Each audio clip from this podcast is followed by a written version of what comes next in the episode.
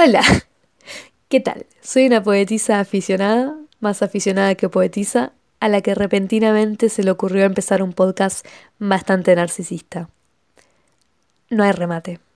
Bueno, me había planteado hablar sobre el tema que abordaré hoy a modo de chiste. Simplemente estaba en mi cuarto, me imaginé que ponía a pelear a mis haikus con mis sonetos y me pregunté, ¿y si intento hacer de esa fantasía una temática, se podrá? ¿Hasta dónde llega mi capacidad de versear? Me encanta aplicar el término versear en contextos como estos, por el doble sentido, o sea, por la expresión, que significa que estás chamullando, al menos acá en Argentina, y por el hecho de estar hablando de poesía, porque gran parte del guion tiene poemas, o sea, que de manera parcial estoy verseando literalmente, o sea, me parece maravilloso, es otra de las grandes posibilidades magníficas, grandes magníficas, que nos regalan la diversidad del lenguaje. Advertencia, quizás te diga cosas que ya sabes. Te pido por favor que no lo tomes personal. No tengo intención de hacer explaining, pero quizás lo haga. Sugerencia, si tenés ganas de jugar, puedes agarrar un papel y algo que te sirva para escribir o abrir las notas del celu o la computadora. Si no, te puedes quedar igual, por supuesto, escuchándome tratando de estirar una ocurrencia repentina que probablemente debería haber soltado. Bien, empecemos por lo básico. ¿Qué es un haiku? Datazo en el medio. Mi madre nunca retiene esta palabra y siempre que me encuentra contando me pregunta si estoy haciendo un sudoku, porque ¿qué voy a contar si no son versos, no? Un haiku es un poema breve que tiene solamente 3 versos y 17 sílabas. El primer y el último verso tienen un total de 5 sílabas cada uno y el segundo verso tiene 7. Aquí un ejemplo de un texto propio, porque por si no quedó claro, este es mi podcast, se trata de mí, yo, escúchenme a mí. Y finalmente tuve la valentía de renunciar.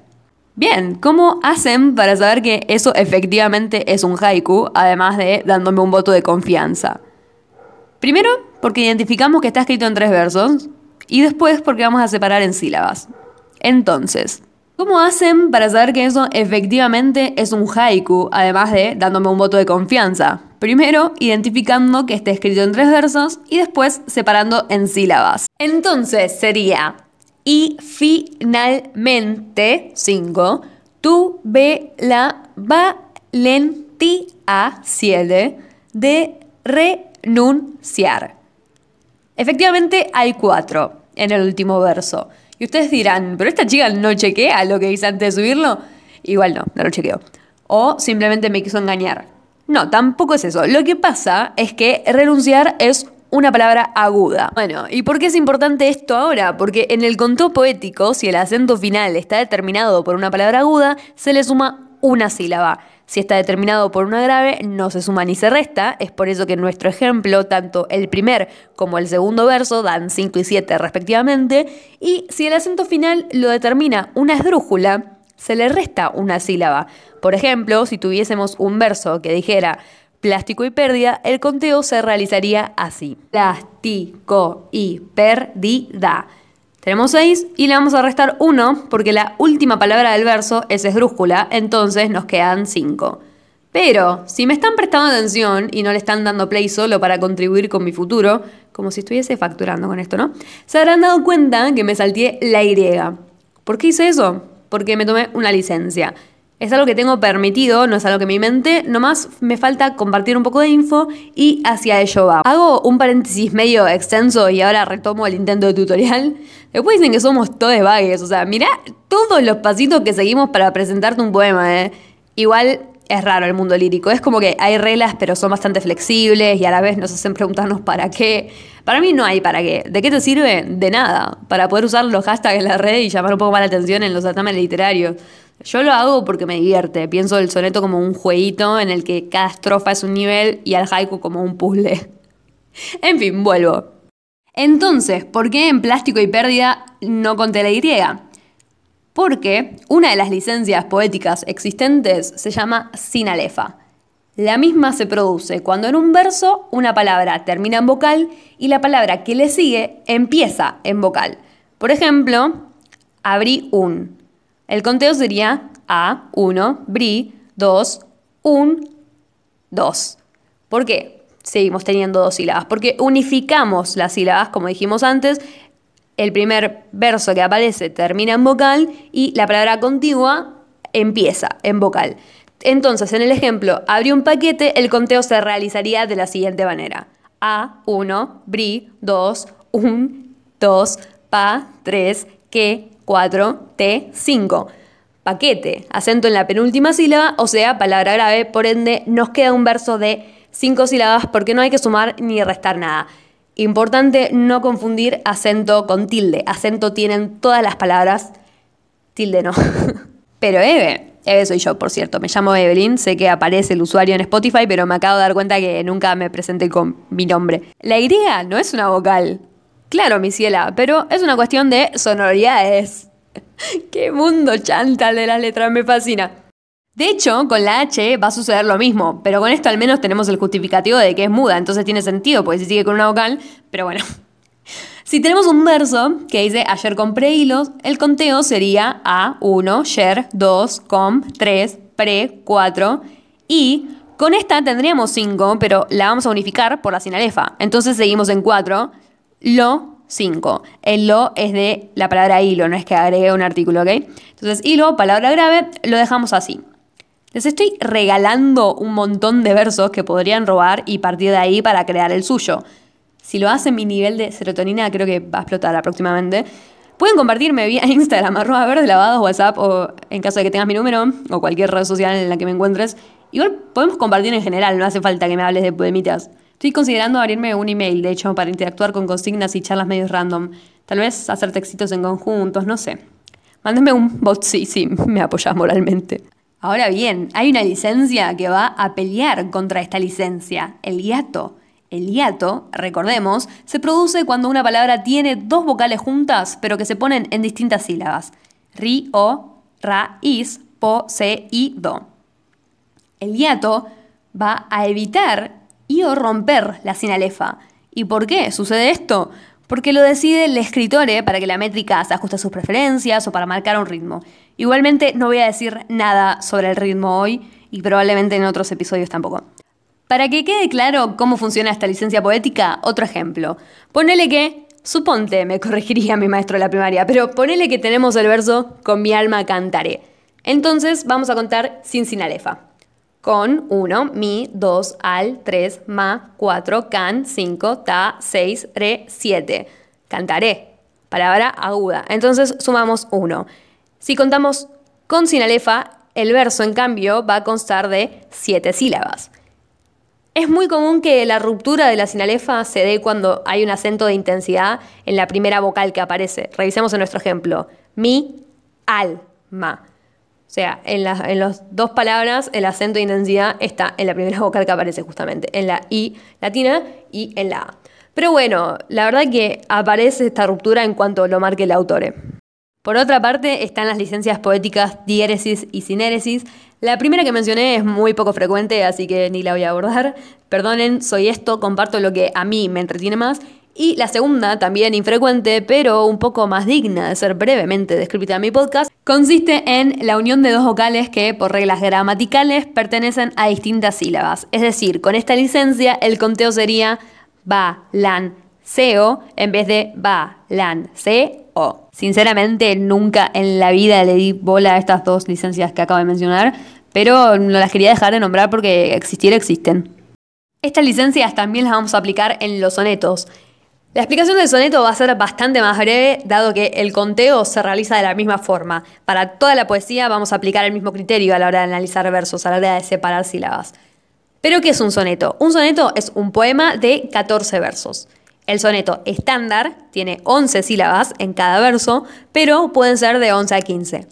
Además, va a estar dividido en dos estrofas, de cuatro versos y dos de tres versos. Aquí va a entrar en juego algo que aún no habíamos mencionado, la rima.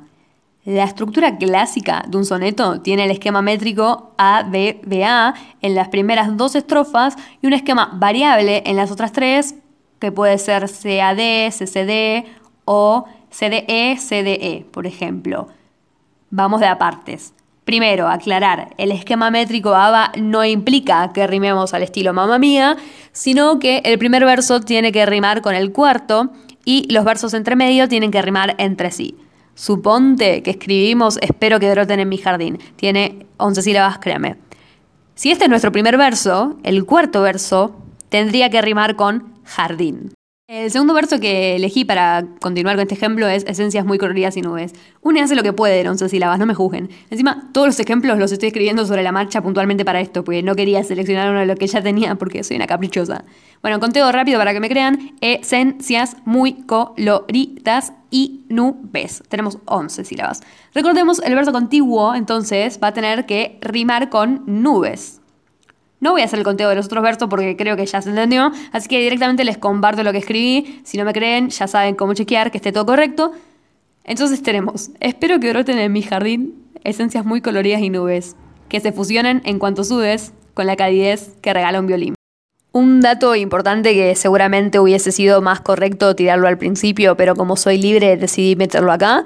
Generalmente el soneto presenta rima consonante, pero hay muchas formas de escribirlo. El estilo varía mucho según el lugar, la impronta de quien escribe, bla, bla, bla.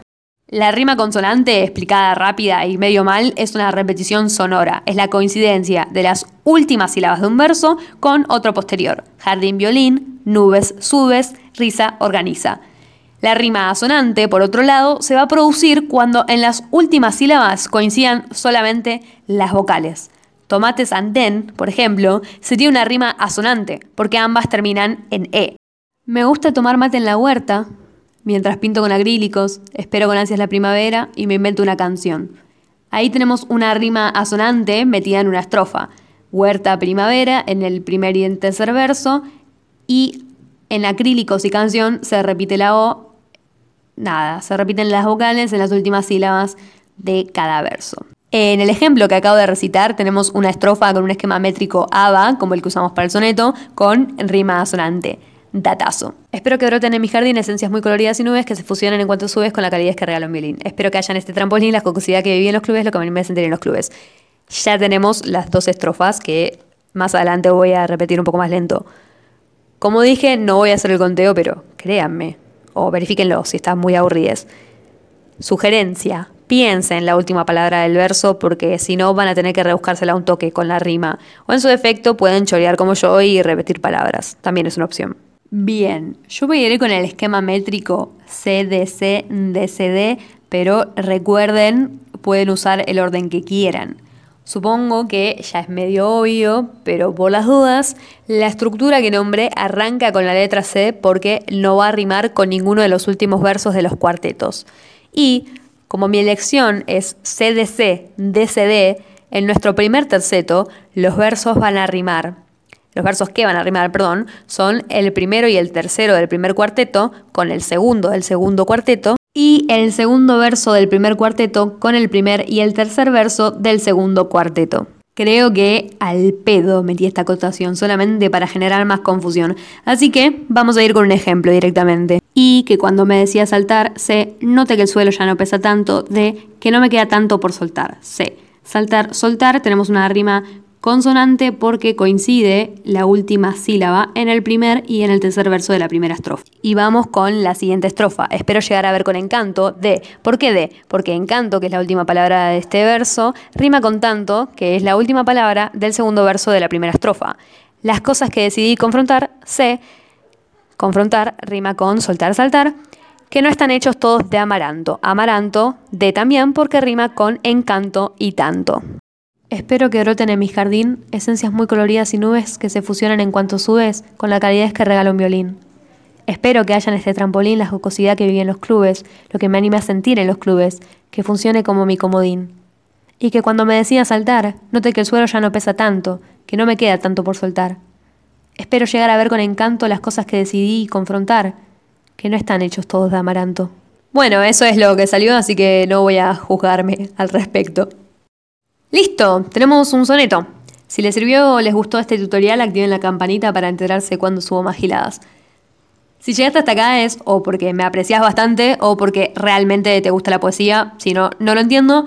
Pero bueno, ya que te quedaste, ya que seguís acá, voy a hacer un breve recorrido comparativo de cada uno para ver si decidís cuál es tu ganador. Venía hablándole a un grupo y de repente cambié y me empecé a dirigir en segunda persona. Esto es un indicio de la fe que le tengo a las reproducciones de este episodio. Estoy bien igual, tranquilo, no se preocupen. El haiku es breve. Esto puede ser un punto a favor en el sentido de que estás logrando contar algo con solo tres versos. O sea, ya quisiera yo en la vida expresarme con esa capacidad de síntesis. Pero a la vez, esta limitación de palabras hace que corras el riesgo de caer en que te dé la métrica y ya, lo cual es totalmente válido y digno, por supuesto, pero el tema es que te tiene que gustar este tipo de contenido, medio críptico, bastante abstracto. Cabe destacar entonces que el haiku te brinda la posibilidad de jugar un poco con el tinte misterioso. No es que el soneto no lo haga esto, pero por la cantidad de versos y su disposición, la oferta no es la misma, no genera el mismo impacto. Por otro lado, esto tampoco lo dije antes, pero porque yo nunca lo aplico, soy así de loca. Una propuesta bastante típica para el tópico del soneto es presentación de un tema, desarrollo, reflexión y remate, cada cosa en su respectiva estrofa. Pero bueno, la poesía te suele mostrar un montón de herramientas y después decirte, qué sé yo, amiga, haz lo que quieras. A diferencia del haiku, el soneto nos da más espacio para explayar lo que queramos. Esto puede ser un punto a favor si no sos del colectivo que cuanta más libertad le dan, más se tildan porque necesitan consignas precisas, que le den órdenes, más o menos. A mí, justo con el arte, nunca me pasó eso, pero porque vivo en cualquiera realmente. Anécdota, la tutora del colegio, después de ver mi test ocasional, miraba la hoja y me miraba a mí alternativamente, re sorprendida, y de repente me dijo, es que sos muy volada, me llama la atención. Nada, cosas. Volviendo al soneto, eh, con el tema de las rimas sucede algo parecido. Puede ser tranquilamente tanto un punto a favor como un punto en contra. A favor si preferís tener objetivos claros, porque puede servirte para ordenarte en cierto punto el tener que rimar de determinada manera. Como si fuese una suerte de desafío en el cual hay cierta objetividad de la cual agarrarse. Entonces no va a fundir el pánico en la comunidad que mencionamos antes. En cambio, si no perteneces a la misma y tendés más a escribir porque tenés ganas de contar algo, por catarsis, porque sí, etc., puede que te presione un poco. Y quizás digan, bueno, pero si sos así de desestructurada, no te vas a tratar de hacer un soneto. Y eso es mentira. A mí no me sacan del verso libre y encima si clavo una rima consonante suele ser de pura casualidad, pero cada tanto quiero expresar mi idea en este formato de comunicación tan bello. Personalmente, a mí me gusta más el haiku porque mi estilo, si bien postula escenarios concretos, a su vez involucra un toque de ambigüedad. Pasa que siento que la mayoría de las veces aparece solo en dejos. En cambio, con un haiku tengo la posibilidad de hondar en esa característica. Me llena desde el lado de pensar que estoy dejando visible, aunque sea de manera parcial, una ocurrencia a partir de la cual se generan disparadores para un montón de lugares que yo ni había recorrido. Si bien con el verso libre también sucede que cada quien lo lleva para su terreno, siento que es más probable que en el proceso de lectura surjan más condicionamientos o incluso se generen sensaciones más grandes de, de limitaciones. Es irónico, pero siento que el verso libre en ese sentido limita más que un poema con reglas. Además, a mí me cuesta bastante la continuidad en lo literario, soy de ir más al grano, aun si en mi estilo interfiere seguido lo simbólico lo abstracto, soy bastante concreta. Entonces, la brevedad me, me viene bien en ese sentido. Pero igual me gusta un montón el proceso de escritura de ambos. El tema es que con el haiku suelo quedar más conforme también con el resultado. Seguramente porque logro plasmar cosas que me resuenen más. Bueno, contame, a vos, ¿cuál te gusta más? Si un haiku, un soneto, ninguno. No sé, contame lo que quieras. Cuéntenme lo que quieran. Tengo que dejar de, de, cambiar las personas. Probablemente lo siga haciendo, pero bueno, no importa. Igual, si le soy sincera, en definitiva me parece que ambos te hacen un poco pretencioso. Pero no me parece que esté mal, me parece que, que está bueno asumirlo asumir que la literatura es un poco pretenciosa, no hay punto, todo es posible, pero hasta ahí, nada es cuadrado, es raro el mundo literario, pero está buenísimo. Si llegaste hasta acá, te remil agradezco por la paciencia y la predisposición. Muchas gracias por escucharme y ojalá que la pases re bien y si no se puede, que lo pases lo mejor posible. Saludos.